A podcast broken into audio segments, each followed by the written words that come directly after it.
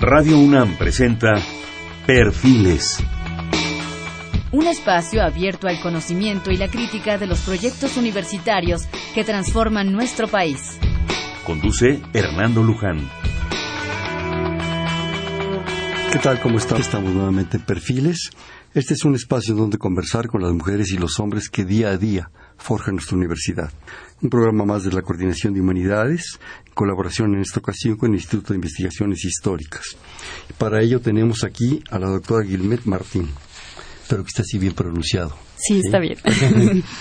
la doctora Guilmet eh, es francesa, doctora en historia, en historia contemporánea por la Universidad de París III, la Sorbona, y el Instituto de Altos Estudios de América Latina en París. Lleva seis años viviendo en la Ciudad de México y es actualmente becaria postdoctoral del Instituto de Investigaciones Históricas de la UNAM. Empezó su carrera de historiadora investigando la presencia cultural, política y económica de los europeos en la ciudad de Guadalajara durante el Porfiriato. El proyecto de investigación sobre el cual está trabajando ahora tiene como principal objetivo un análisis comparado de los procesos de consolidación nacional en México y en el Perú durante el periodo de entreguerras entre 1920 y 1930, las dos guerras mundiales desde una perspectiva regional y en el marco de las profundas transformaciones relacionadas con la Primera Guerra Mundial. En el marco de este proyecto, ella analiza la cuestión del regionalismo en los años 20 y 30 y también le interesan las cuestiones de modernización política, social, cultural y urbana en esos años en México y en el Perú. En el marco del centenario de la Gran Guerra, la Primera Guerra Mundial, 1914-1918, conmemorado a lo largo de este año, 2014, la doctora Guilmet desarrolló una serie de investigaciones específicas sobre el impacto de la Primera Guerra Mundial en los dos países, sobre todo en cuanto a los temas de la prensa y de la propaganda de guerra. Bienvenida, buenas noches. Muchas gracias, buenas noches. Realmente es, impactante el, tema. Realmente lo estábamos comentando antes de entrar a la cabina. Es un tema que, bueno, al menos a mí en lo, en lo personal me, me apasiona y ahorita vamos a tener el gusto de conocer ciertos aspectos que, tú nos, platicarás. Pero yo quisiera, según nos poníamos de acuerdo, dar unos datos muy duros de lo que fue la Primera Guerra. Desgraciadamente, no, no, en América Latina no, se, no se vivió, no se sufrió esa situación, pero por otro lado es algo que lo vemos muy lejano. En las películas, en las novelas, ocasionalmente nos interesamos o nos llega información. Que si me permites, yo quisiera para nuestros escuchas dar datos. Yo creo que los aniversarios son en general motivo de celebración. Pero ahora hablaremos en este caso de un aniversario que más bien es un motivo de reflexión. Hace 100 años se, se realizó esta gran guerra y yo creo que todavía seguimos pagando, pagando consecuencias y el mundo cambió. El 28 de junio de 1914, ¿sí? Gabrielo Príncipe, joven de 18 años, serbio, asesina al archiduque Francisco Fernando, heredero del imperio austrohúngaro. Hace 100 años, el 28 de junio. Un mes después, el 28 de julio, se desencadena las fuerzas. Claro, hay una cantidad de antecedentes y nos llevarían muchos programas para realizar. Yo solamente voy a darles datos duros, duros, duros de lo que fue esa guerra en esos cuatro años se movilizaron 70 millones de militares. 70 millones, ¿sí? De los cuales 10 millones no eran europeos. Murieron en batalla, en batalla nada más, no civiles, militares, 17 millones, ¿sí?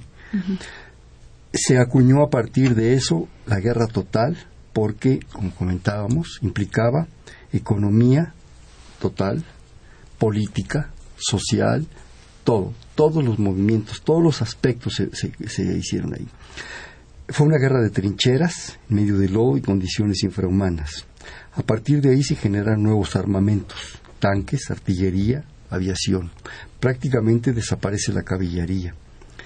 Surge increíble el auge del alambre de púas en las trincheras. Es impresionante la cantidad de industrias que se dedicaron a producir alambre de púas para detener a los soldados. Eh, desaparece la caballería, como ya decíamos, surgen cosas como desaparecen los sofisticados e inútiles uniformes llenos de galones, aparecen uniformes de algodón, la producción textil cambia porque hay que producir uniformes y uniformes, no solo la, el algodón que se necesitaba para la gente, sino para los soldados. Surgen los cascos de acero, se genera la guerra química, la primera, la primera propuesta de guerra química. Surge la frase famosa, son leones guiados por corderos, los soldados guiados por los generales cambios políticos y económicos brutales, cambios en sistemas sociales, caen monarquías e imperialismos, surgen nacionalismos, surgen sistemas tales como comunismo, anarquismo, fascismo, que si bien tienen antecedentes, se especifican ya como sistemas con teorías, con toda una serie de propuestas atrás de ellos, se refundan fronteras, simplemente el mundo árabe cambia, ¿sí? Palestina, todo esto cambia, Europa cambia, cambian muchísimas cosas, eh, el trabajo femenino surge de una importancia importante, muy grande. ¿Por qué? Porque los soldados están en batalla, las mujeres tienen que trabajar, lo cual eso nos da una cuestión de igualdad y de mantenimiento de las familias, cambia la familia, la estructura familiar. Eh, se empieza a surgir ahí el movimiento muy fuerte del sufragio femenino, ¿sí? el voto por, por la igualdad en todos aspectos. Hay cambios en ciencia, en tecnología, en cultura, en letras, en poesía, en modo de vivir. El costo estimado que se tiene de la Primera Guerra Mundial, de la Gran Guerra, es de 208 mil millones de dólares, de 1914 a 1918. El salario de un obrero promedio era un dólar diario. Entonces veamos lo que eso costó. Eh, el costo para los aliados fue de 126 mil millones de dólares. Para las potencias centrales, Austria-Hungría, en fin, todo esto, 62 mil millones de dólares. En Francia, tu patria, se pierden 1.9 millones de hectáreas de tierras de cultivo y prácticamente medio millón de hectáreas de bosque quedan devastadas. Tres millones de casas y edificios destruidos, desde casas muy sencillas hasta grandes edificios y grandes monumentos. Esto termina aparentemente con el Tratado de Versalles. Alemania, según ellos, según algunas frases, es apuñalada por la espalda, ¿sí? Lo cual surge un motivo de nacionalismo acendrado que da origen al nazismo, a Hitler en la Segunda Guerra Mundial. Y el mariscal Ferdinand Foch, francés, después de firmar el Tratado de Versalles, la frase impactante que dice es, esto no es paz, es un armisticio de 20 años. Y tuvo razón, eso dio origen a la Segunda Guerra Mundial. Irmet, ¿qué nos puedes tú comentar en lo general? Muy en lo general.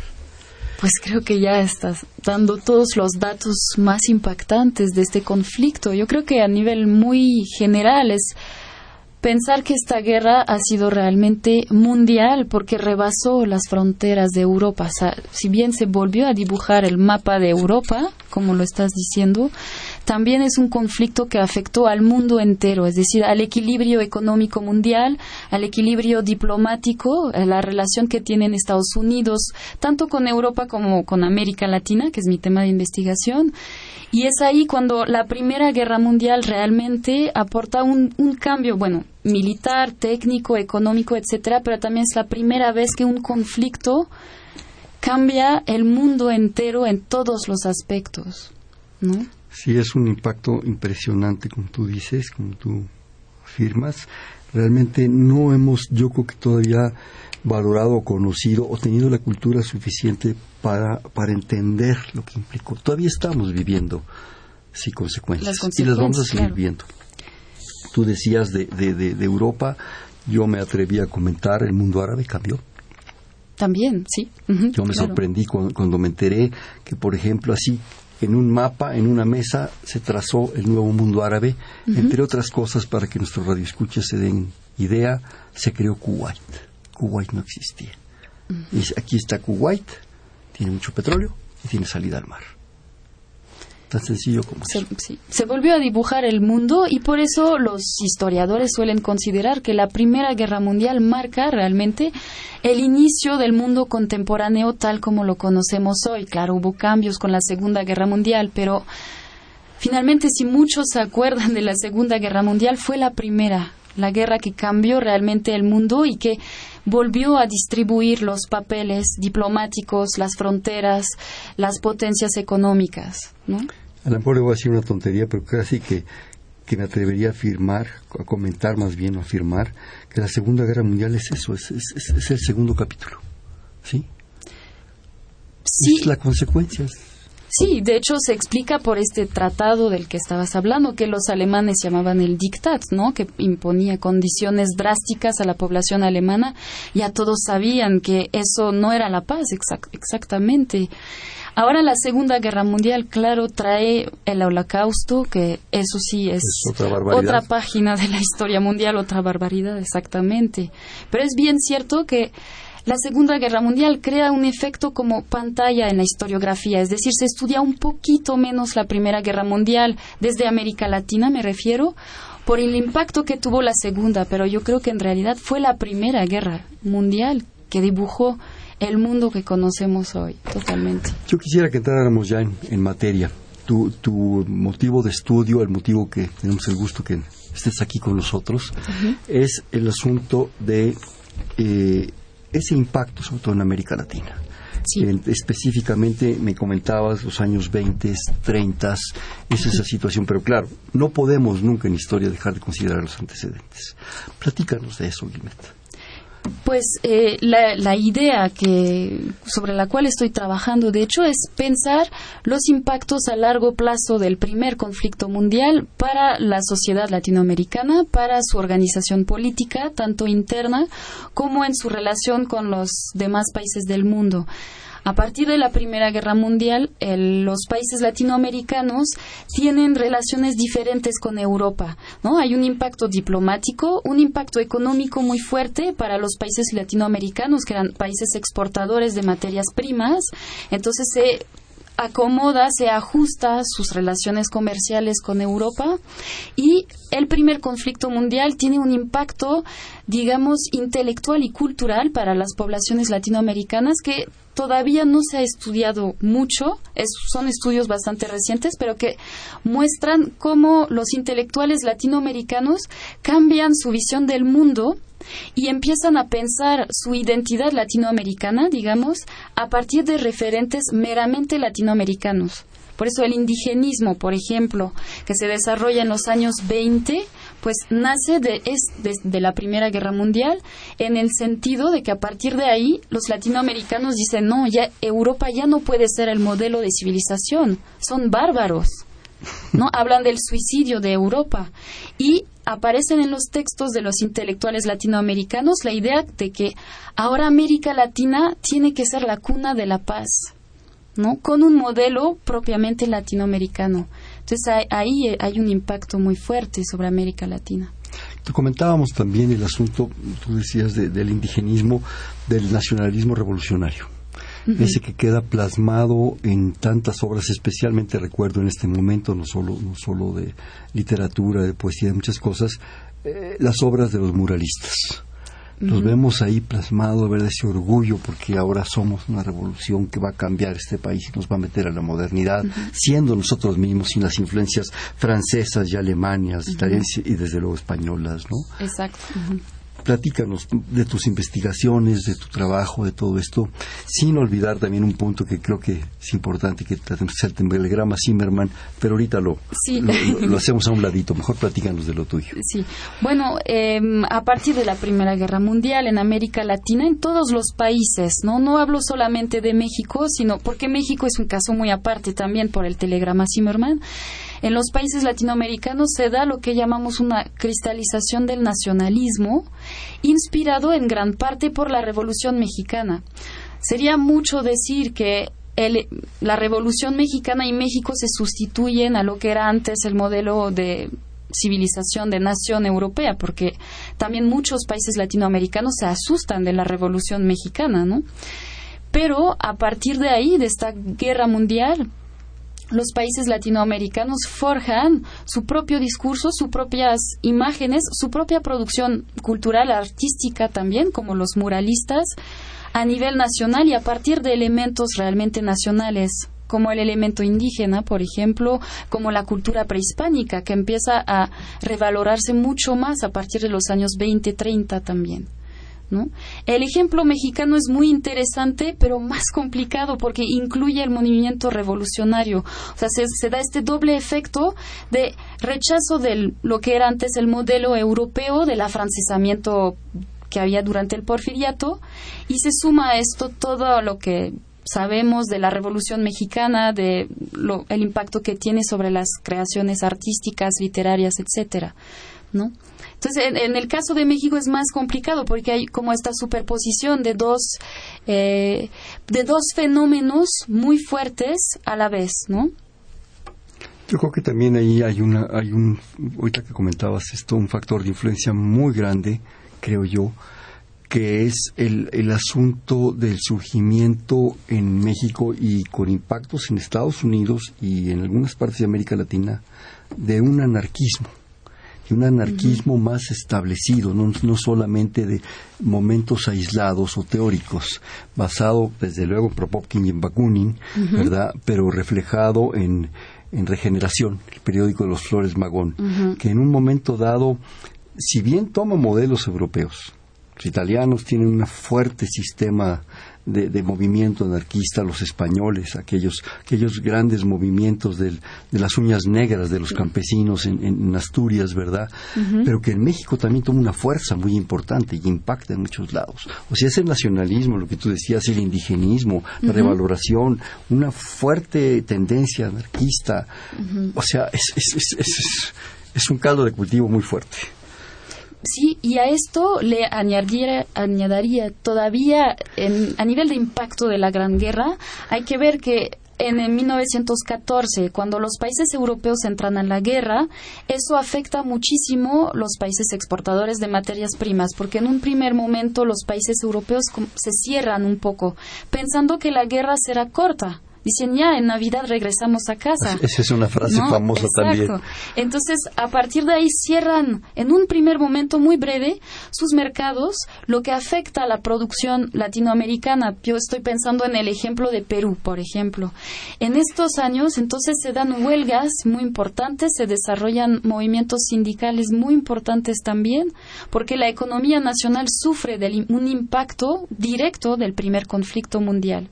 Y eso alimenta estos movimientos obreros, anarquistas, se forman eh, movimientos y los intelectuales alimentan también todo, eh, pues todo el movimiento, ¿no? Como puede ser el caso de Mariategui, por ejemplo, en el Perú. Claro. Ahorita que comentabas el impacto económico, yo me permití mencionar el asunto de los uniformes de los soldados. Parece una trivialidad, pero por ejemplo en el caso de México eh, la zona lagunera que se llama Torreón, Gómez Palacio, este, la, Lerdo, toda esa zona que fue tan rica productora de algodón, realmente surge con la Primera Guerra. Durante la Primera Guerra Mundial se empieza a sembrar un algodón de una altísima calidad. Surgen verdaderas fortunas que tienen su mejor momento en los años 20, digamos. Pero la necesidad de algodón de los países, lo que decíamos, el movimiento del cambio textil, ¿sí?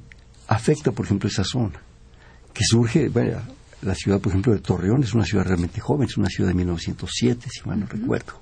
Empiezan a sembrar, pero surten de algodón a toda la industria.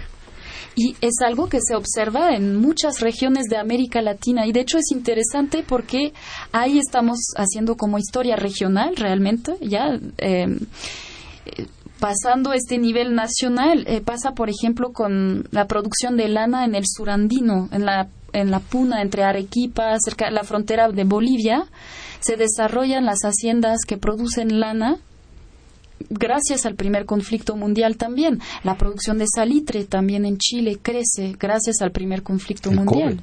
El cobre, exactamente. El cobre que prácticamente se convierte en la economía de Chile, ¿no?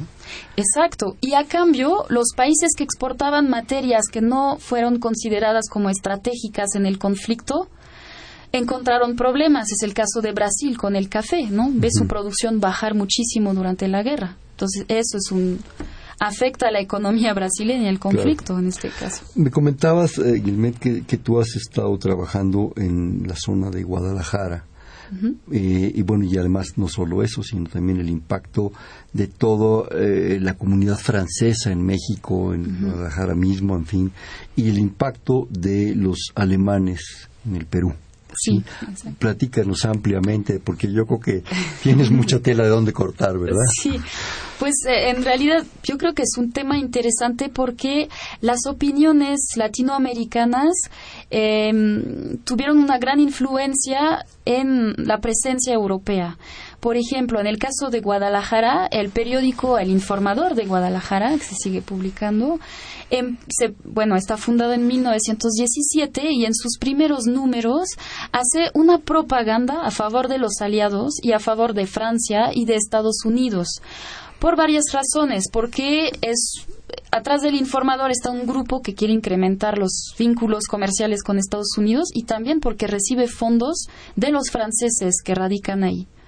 Bueno, otro ejemplo, en, en, la ciudad de Lima, la capital del Perú, la comunidad alemana de Lima publica una revista que se llama La Guerra Gráfica, que es un órgano de propaganda de excelente calidad. Es una revista que ha sido muy bien conservada. Muy hecha la alemana, ¿verdad? Sí, exacto.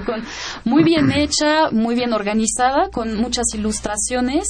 Se ve que había mucho dinero atrás de esta revista para defender el punto de vista alemán en la guerra y explicar a la sociedad peruana que el soldado alemán es generoso, es bondadoso y no es tan bárbaro como lo quiere presentar la propaganda inglesa y la propaganda francesa. Entonces, en todos los países de América Latina, las comunidades europeas eh, son como círculos en los cuales se arma la propaganda a favor de un campo o de, de un bando o del otro. Y también creo que es un elemento que hay que mencionar. Los, eh, por ejemplo, los franceses que residen en la Ciudad de México durante la guerra tienen que ir a, las, a pelear a Francia, ¿no? Tienen que ir a las trincheras. O sea, cada país europeo llama a sus expatriados para que regresen a Europa en el combate.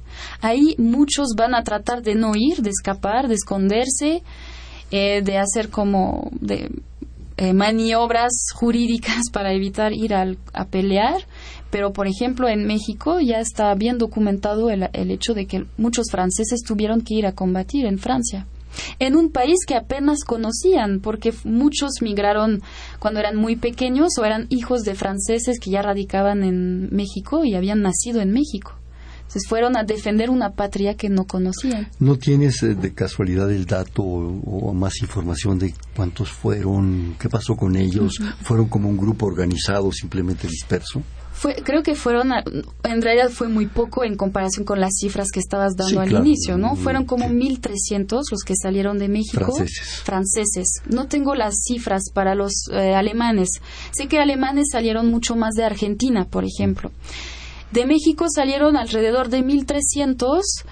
Eh, eh, salían por, varias, eh, por varios grupos del puerto de Veracruz y en la prensa francesa de la época hay em, como avisos por parte del consulado francés explicando la orden de movilización general, que era una obligación, y en el mismo periódico publicaban la lista de los franceses que no habían querido salir a combatir. que exacto, sí. No había un castigo formal a pesar de las leyes, pero sí un rechazo por parte del resto de la comunidad, ¿no? Claro. Comentábamos también que, inmediatamente prácticamente de, la caída de Porfirio Díaz, del desencadenamiento de la Revolución Francesa, eh, se da esta guerra. son esos parteaguas extraños de la historia que se van concatenando las cosas y toda la influencia que tenía bueno, de, de, varios países, pero la influencia francesa en ese momento en la sociedad mexicana es altísima. Es impactante, prácticamente desde desde el, imperio, el segundo imperio, el imperio de Maximiliano, ¿verdad? Se quedan muchas costumbres, muchas actitudes, muchas propuestas. Y yo creo que esto es también una influencia, ¿no, Guilme? Exacto, eso influye mucho en cómo se divide la opinión mexicana en esta época. Es decir, por un lado hay los que mantienen esta cultura muy afrancesada, eh, literatos, los que estaban apegados a cierto, cierta costumbre, ¿no? Afrancesada, que defienden a la parte de los aliados, y por el otro lado, los que están em, en contra de Estados Unidos. Habla mucho de la germanofilia por yanquifobia, es decir, apoyan a los imperios centrales porque están en contra de Estados Unidos de todas maneras. ¿No? Entonces, ahí se divide la opinión en México de forma muy complicada, no tanto en la prensa como en la Cámara de Diputados, por ejemplo.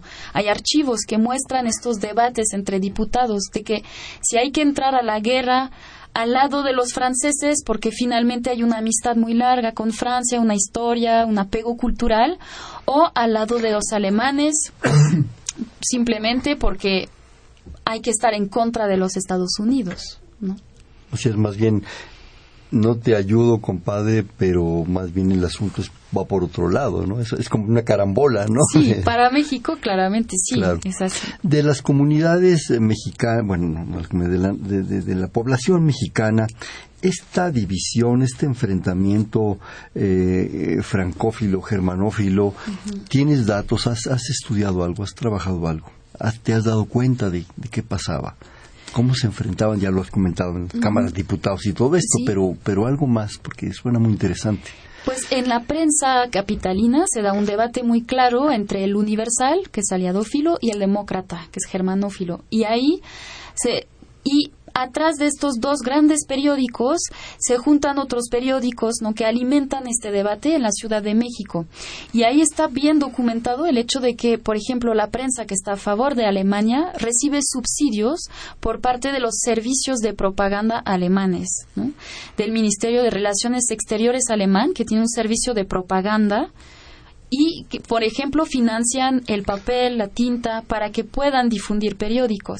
Entonces ahí uno se da cuenta que el debate no es solamente algo afectivo, político, sino también un asunto económico. Los periódicos pueden publicarse a favor o en contra de, de tal o tal beligerante por los financiamientos que recibe.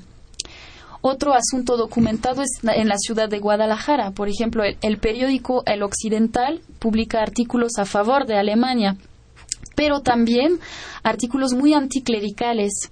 Y ahí está ese Friedrich Katz en su libro La Guerra Secreta, que documenta este, este elemento que no es una anécdota, es muy importante.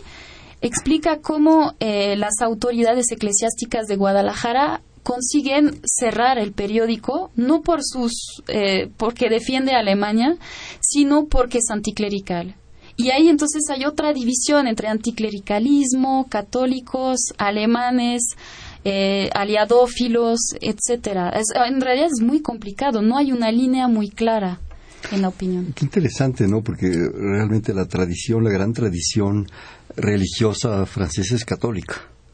¿Sí? sí.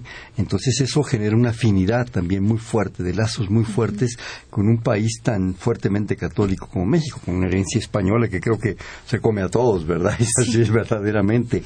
Y, por el contrario, una tradición si bien con un grupo católico muy importante, también ese grupo protestante, en fin, luterano de los alemanes, genera en México no tanta simpatía, sino más bien a lo mejor un momento de distancia con ellos, ¿no? Puede, puede ser por eso, aunque eh, a nivel personal no haya visto un vínculo tan claro. Yo creo que tenemos que seguir investigando sobre este tema de la religión y las opiniones frente a la guerra, porque es algo que se ha estudiado muy poco. Por ejemplo, hay más estudios sobre los alemanes en Argentina que organizan em, asociaciones de apoyo a las víctimas de la guerra a través de organizaciones religiosas, por ejemplo.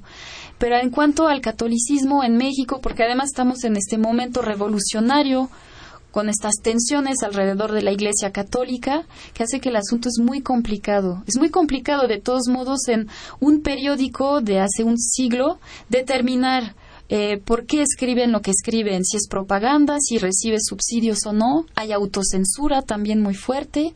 ¿Autocensura? Sí, para evitar por ejemplo, para evitar que cierren el periódico, todavía hay periodistas encarcelados, entonces sabemos que hay ciertas cosas que no se pueden decir en la prensa. Y el, para el historiador es prácticamente imposible determinar con precisión, ¿no? Claro. han cambiado mucho las cosas. Oye, ¿me permites hacer un corte, por favor? Estamos en Perfil, es un espacio en donde conversar con las mujeres y los hombres que día a día forjan nuestra universidad. Programa más de la Coordinación de Humanidades y del Instituto de Investigaciones Históricas de la UNAM. Estamos con la doctora Guilmet Martán. ¿Es Martín o Martán? Martín. Martán, sí, sí. En el 55 36 89 89. Le repito, 55 36 89 89.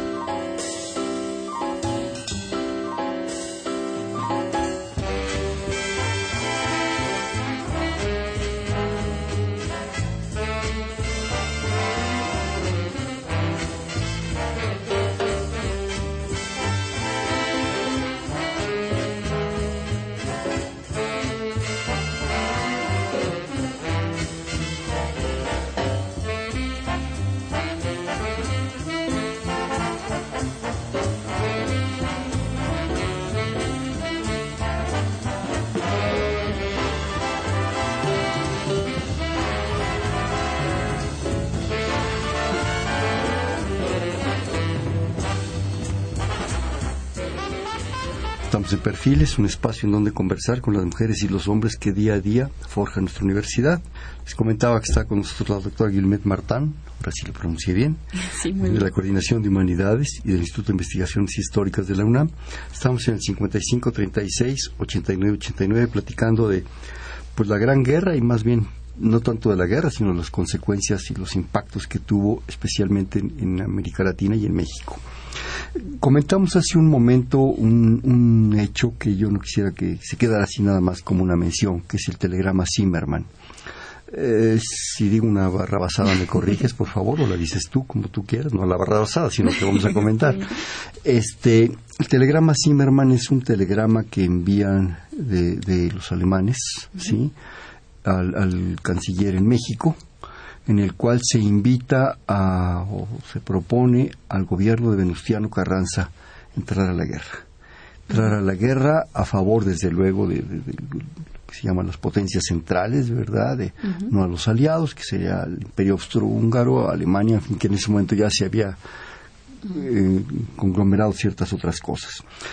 Y eh, según yo recuerdo, y si no por favor me, corriges o que nos corrige el público, en este telegrama se le propone a México entrar a favor de este grupo y de alguna manera también en contra de Estados Unidos, que eso iba a ser un factor de balanza, de fiel de balanza muy fuerte, y que en un momento dado parte de la recompensa en caso de que ganaran, no los aliados, sino esto era la recuperación de buena parte del territorio perdido en la guerra del 47, es decir, Texas, Arizona, California. Si se iba a cumplir o no, no lo sé, pero esa era la propuesta.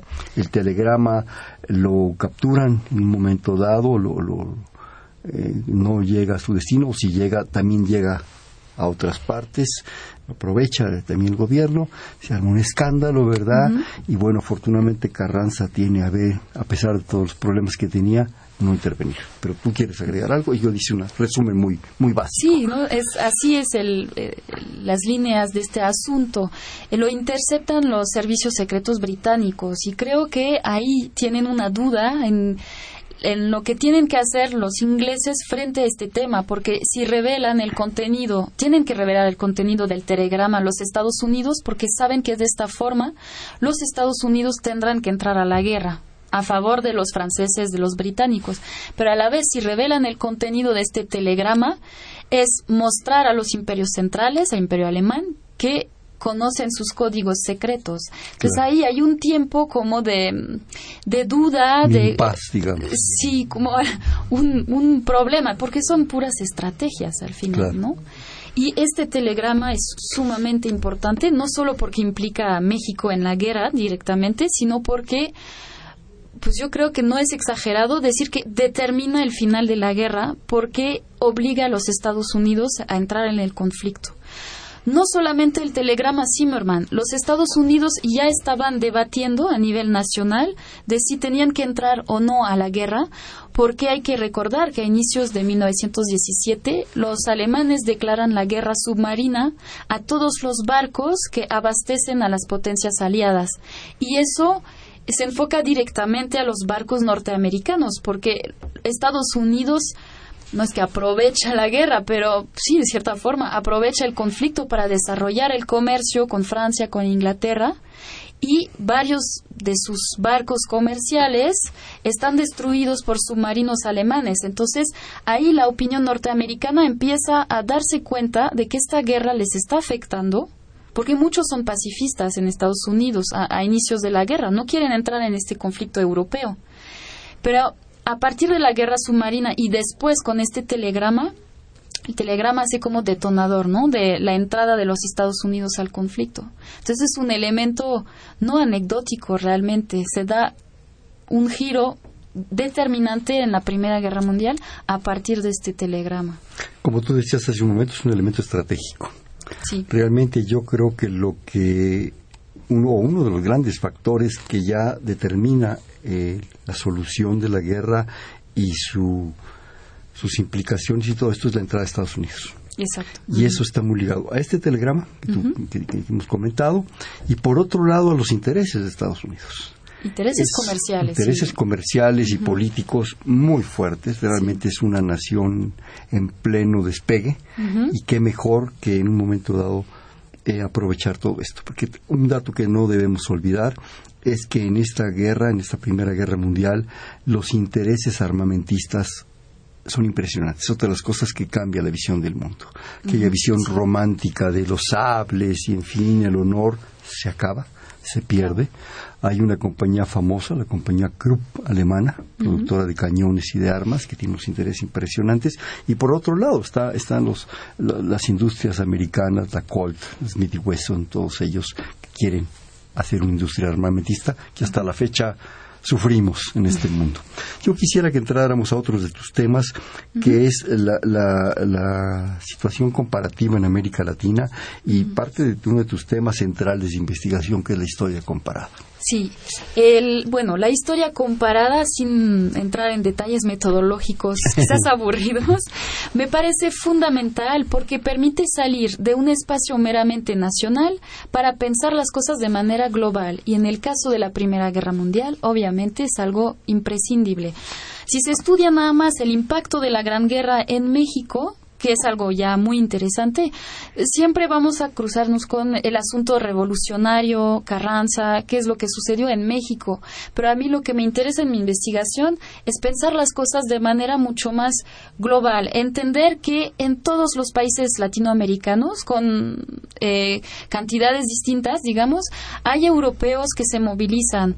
Existe una prensa nacional, una prensa regional que se moviliza. Y ahí podemos observar variaciones entre Brasil, Argentina, estudié mucho Perú, por ejemplo, eh, no se ha estudiado nada, pero hay una movilización de la opinión peruana en el conflicto. Y hay intercambios también entre los distintos países eh, latinoamericanos, que eso es parte del ejercicio comparativo para entender la historia contemporánea de América Latina, entender que los argentinos escriben en periódicos mexicanos hablando de la guerra, por ejemplo, y ahí se arma una red de reflexión entre eh, intelectuales, eh, periodistas latinoamericanos, una red muy importante que se va consolidando en los años 20, 30 y a lo largo del siglo XX. De ahí el interés por la comparación, ¿no? Claro.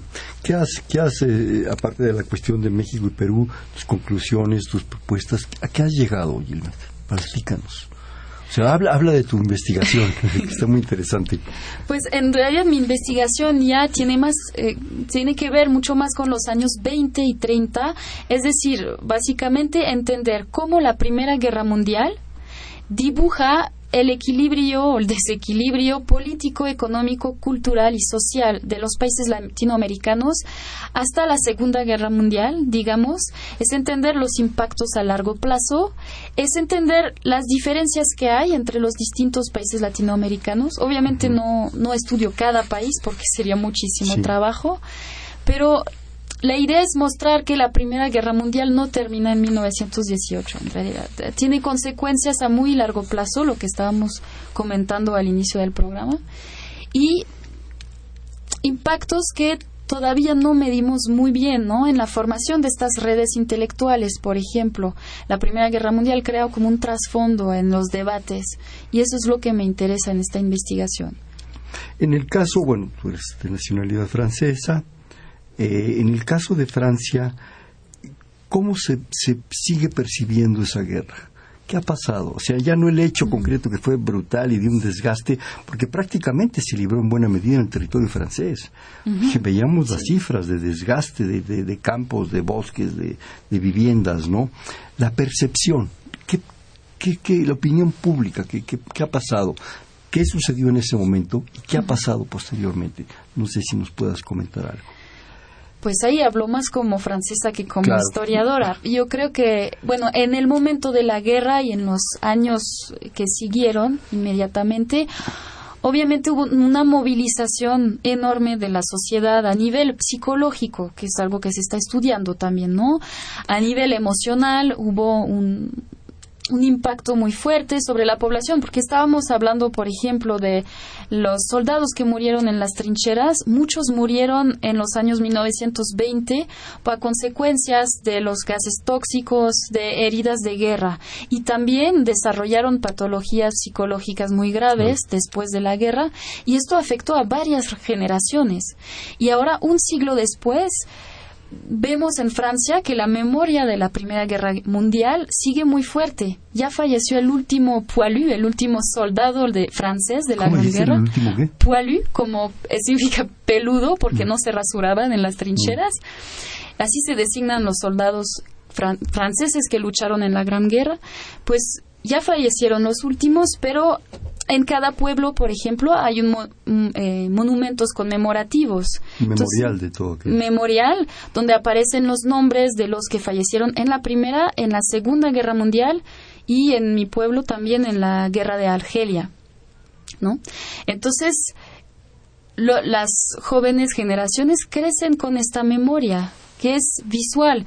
Em, enseñan la guerra en las escuelas, obviamente, todavía se visitan las trincheras, eh, conservaron varias trincheras en, en, la frontera con Alemania, entonces es, es un conflicto que tiene una presencia todavía muy fuerte en Francia. No puedo hablar de Alemania, porque, pero supongo ah. que es muy parecido, ¿no?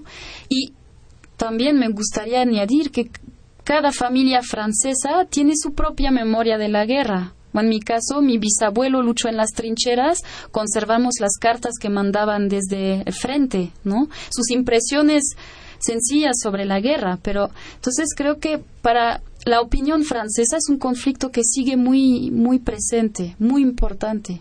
Y como historia comparada respecto a la visión de Francia, no sé si tengas alguna información de lo que pasaba en otras partes del mundo, de los franceses en México y todo esto, ¿Hay algún, algún referente? ¿Tienes alguna información? Pues yo, siento que hay como una ruptura. Los franceses de México hicieron su propia memoria del conflicto, pero con mucha distancia. Es decir, los franceses de México no vivieron la guerra que vivieron los franceses que, quedaban en Francia, obviamente. Entonces ahí no veo mucha, mucho intercambio, mucha relación en realidad. Finalmente fue una guerra mundial, pero muy territorial también. Hay memoria del conflicto donde hay restos visuales, yo creo.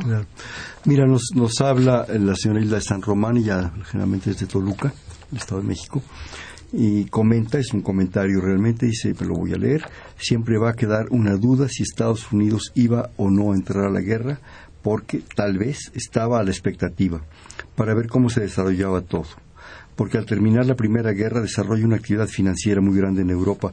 Digo que en todo el mundo, ahí despega Estados Unidos impresionantemente por sus intereses. Eso ya es acotación mía. Y continúa la señora San Román. Y dieron facilidades a Alemania para pagar los costos de la guerra por haber sido derrotada. Aún quedan muchas cosas por analizar y hay que destacar el papel diplomático del señor Venustiano Carranza y el embajador mexicano. ¿Tienes algo que comentar? Pues que creo que es un comentario muy interesante, ¿no? Nunca se vamos a saber si... Sí, y, esto de respecto dieron facilidades a Alemania para pagar el costo de la guerra, pues sí, el problema cuál fue el pago, después el costo para, para pagar de Estados Unidos, que es un poco lo que nos pasa en la Segunda Guerra. A Japón eh, le ofrecen, creo yo, 30, no, no se le ofrecen, le dan 30 mil millones de dólares para su recuperación a un costo también importante. Yo quisiera que andaras más en, en, en, todo esto de la historia comparada. Ya pasemos ya un poco de la guerra a lo que es la historia comparada, a lo que significa su importancia, su trascendencia, porque me comentabas, y tienes toda la razón del mundo, no podemos ver las historias así como puntuales. Bueno, sí podemos, pero ese comparativo, ese, ese flujo de las historias es profundamente interesante. Además, nos da una riqueza más grande. Pues yo creo que sí, porque permite hacer nuevas preguntas a la historiografía, a los archivos, permite plantear marcos de análisis muy distintos que cuando se estudia la historia nacional, ¿no? El gobierno y las fronteras del país, etcétera. Cuando se hace historia comparada, se tiene forzosamente que salir del marco de análisis clásico para hacer dialogar varias experiencias. Eso es uno. Y la otra es que nos, bueno, la historia comparada implica estudiar fenómenos transversales que, que, tienen que ver con todos los países, el equilibrio económico, los intercambios intelectuales, culturales. Estábamos hablando de los movimientos como el anarquismo, los movimientos obreros, pues todos estos se piensan a nivel global también. Y creo que pensar la historia de forma comparada también es dialogar con nuestra época actual, que es tan global y en el cual todos los países se están comunicando, intercambiando. Ya no tiene mucho sentido bloquear la historia dentro de un marco del Estado-nación muy rígido. ¿Tú crees que el futuro del estudio de la historia es la historia comparada? y no la historia tan puntual. Y no te influyas en tus intereses, sino, sino en lo general, con una observación muy profesional, digamos. Bueno, honestamente me gustaría que fuera así, pero eh, a nivel muy técnico, la historia comparada requiere métodos complicados. Por ejemplo, comparar México-Perú implica vivir en México, vivir en Perú, conocer tipos de archivos muy distintos, eh, conocer contextos nacionales, porque el contexto nacional sí importa, muy distintos. Entonces, doble trabajo también. Entonces, es un proceso muy interesante, eh, muy sugerente, da, muchas ideas, nuevas hipótesis, pero también es un poco complicado de armar. Y yo creo que por eso no se ha desarrollado la historia comparada, porque no es algo nuevo, es algo que ya se desarrollaba en la Escuela de los Anales en Francia desde varias décadas, pero no se ha desarrollado tanto porque es muy complicado de, de articular. Los Anales en Francia, ¿qué mención acabas de hacer? Yo creo que uno, al menos a mí en lo personal, una de las gentes que más ha influido en ese gusto por la historia es Mark Bloch. Exacto, y que fue un gran defensor de la historia comparada. De la historia comparada. Una frase que me encanta es, los motivos en la historia no se explican, se buscan. Recordemos que Mark Bloch murió en un campo de concentración y le pasa a su gran amigo, eh, Lucien Febre. Lucien Febre le pasa eh, pues un poco de contrabando los manuscritos de uno de los grandes libros ¿sí? Que, que, existen que, que realmente creo que es importante que la gente conozca. ¿Cuál es? Y bueno, Marc Bloch, hay que pensar que fue un historiador en tiempos de guerra. Entonces él, vivió la historia. Y vivió la guerra y vivió un campo de concentración como un eh, judío francés, ¿verdad? francés judío y realmente nos deja unas lecciones de historia y precisamente por eso te lo comentaba yo de historia comparada sorprendentes es realmente espléndidos y bueno, la creación de una de las grandes escuelas del estudio de historia, los anales. Exacto. Sí, son, son realmente cosas que, que es muy importante. Respecto a otros, a otros países, eh, eh no has eh, obtenido información. Pienso de repente en lugares que, al menos en la Segunda Guerra, nos sorprendieron que fue eh, Paraguay. Paraguay realmente recibió un impacto y una influencia de la Segunda Guerra, especialmente alemana, muy fuerte, porque ya había una comunidad muy fuerte. En el caso de Alemania y de Francia, ¿tienes detectados o al menos percibidos algunos casos? Pues en, la medida en que este proyecto que estoy desarrollando forma parte de un diálogo con otros historiadores, sí hemos podido intercambiar, por ejemplo, con los casos de Argentina y Brasil, ¿no? Paraguay no sé muy bien, pero en Argentina había... Argentina y Brasil comentan. Sí, en Argentina había comunidades europeas muy importantes. De hecho, hay que recordar que la mitad de los migrantes europeos que migran desde mediados del siglo XIX hasta la Gran Guerra se instalan en Argentina después México y Brasil, pero es primero Argentina. Entonces ahí las comunidades europeas desempeñaron un papel mucho más importante todavía a nivel de movilización, de propaganda, de articulación de la opinión nacional argentina. En el caso brasileño se da también una movilización de las comunidades em, europeas, ahí hemos detectado como una postura un poco incómoda del gobierno brasileño, porque el gobierno brasileño decide declarar la guerra a Alemania. ¿Por qué? Porque el comercio brasileño se ve particularmente afectado por la guerra submarina, al igual que los Estados Unidos. Entonces, Brasil en 1917 declara la guerra a Alemania y manda, creo que, 1.500 soldados de manera oficial, que es el único país que manda soldados a, Europa, de América Latina. Ahora creo que estos soldados no tuvieron la oportunidad de pelear porque varios murieron en el viaje sobre los barcos y mandó creo que 30 oficiales del ejército para liderar operaciones en Europa. Entonces Brasil se moviliza de manera oficial declarando la guerra a Alemania. Pero ahí se genera un problema complicado interno en Brasil porque Brasil tiene una importante comunidad alemana. Entonces, mm. si declara la guerra a Alemania, significa que la población alemana instalada en Brasil se convierte en población enemiga dentro del propio y territorio. Prisioneros. Y prisioneros. Y ahí se crearon campos como de pues no de, prisioneros exactamente, pero los detenían en un lugar para evitar labores de espionaje y este tipo de cosas. Poco lo que pasó en México con los japoneses en la Segunda Guerra Mundial. Y en el caso, por ejemplo, de... nos quedan tres minutos escasos.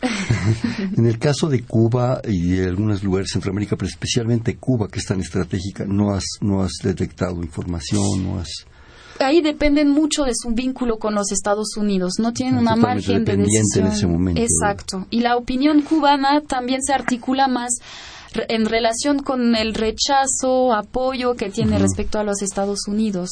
Pero Cuba rompe sus relaciones diplomáticas con Alemania. Claro. Nos quedan, como te digo, un par de minutos, desgraciadamente. Yo quisiera que nos siguiéramos otras dos horas, pero no se puede. Este, ¿Algún último comentario, alguna conclusión, alguna reflexión final que tú quieras hacer, por favor?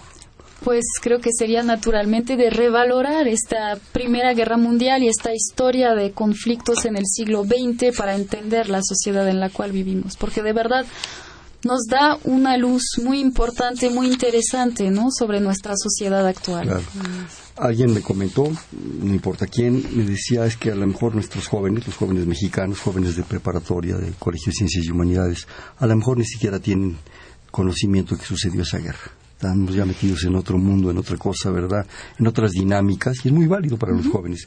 Pero lo, como tú dices, es importantísimo que entiendan, que sepan qué sucedió, que están pagando todavía o estamos sufriendo, disfrutando, no lo sé cómo decirlo, consecuencias de esa guerra. Exacto. No fue una guerra europea, fue una guerra mundial. Mundial. Esa sí fue mundial y eso desencadenó otras guerras mundiales. Exactamente. Vamos a hacer en los segundos que nos quedan un bote pronto. Yo te digo una palabra y tú inmediatamente me vas a responder la primera que se te venga a la mente. Ok. Guerra. Paz. Guerra mundial. Eh, nacionalismos. Francia en la guerra mundial. Ay, ahí no podría. Alemania. Igual, es que ni víctima ni, ni victimario. exacto. Este, el telegrama Zimmerman. Eh, pues se dio la vuelta a la guerra. Estados Unidos en la guerra. Intereses económicos. Globalización. Intercambios. Guerra química. El siglo XX. Bien, pues este fue Perfiles, un espacio en donde conversar con las mujeres y los hombres que día a día forjan nuestra universidad. Programa de la Coordinación de Humanidades y el Instituto de Investigaciones Históricas con la doctora Guilmet Martán muchísimas gracias por tu participación, te agradecemos mucho. Muchas gracias. En la coordinación, la doctora Silvia Torres, en la producción, Mariana Cerón, en los controles, Humberto Sánchez Castrejón, en la conducción, Hernando Luján. Este fue Perfiles, un espacio en donde conversar con las mujeres y los hombres que día a día forjan nuestra universidad. Gracias. Perfiles, un programa de Radio UNAM.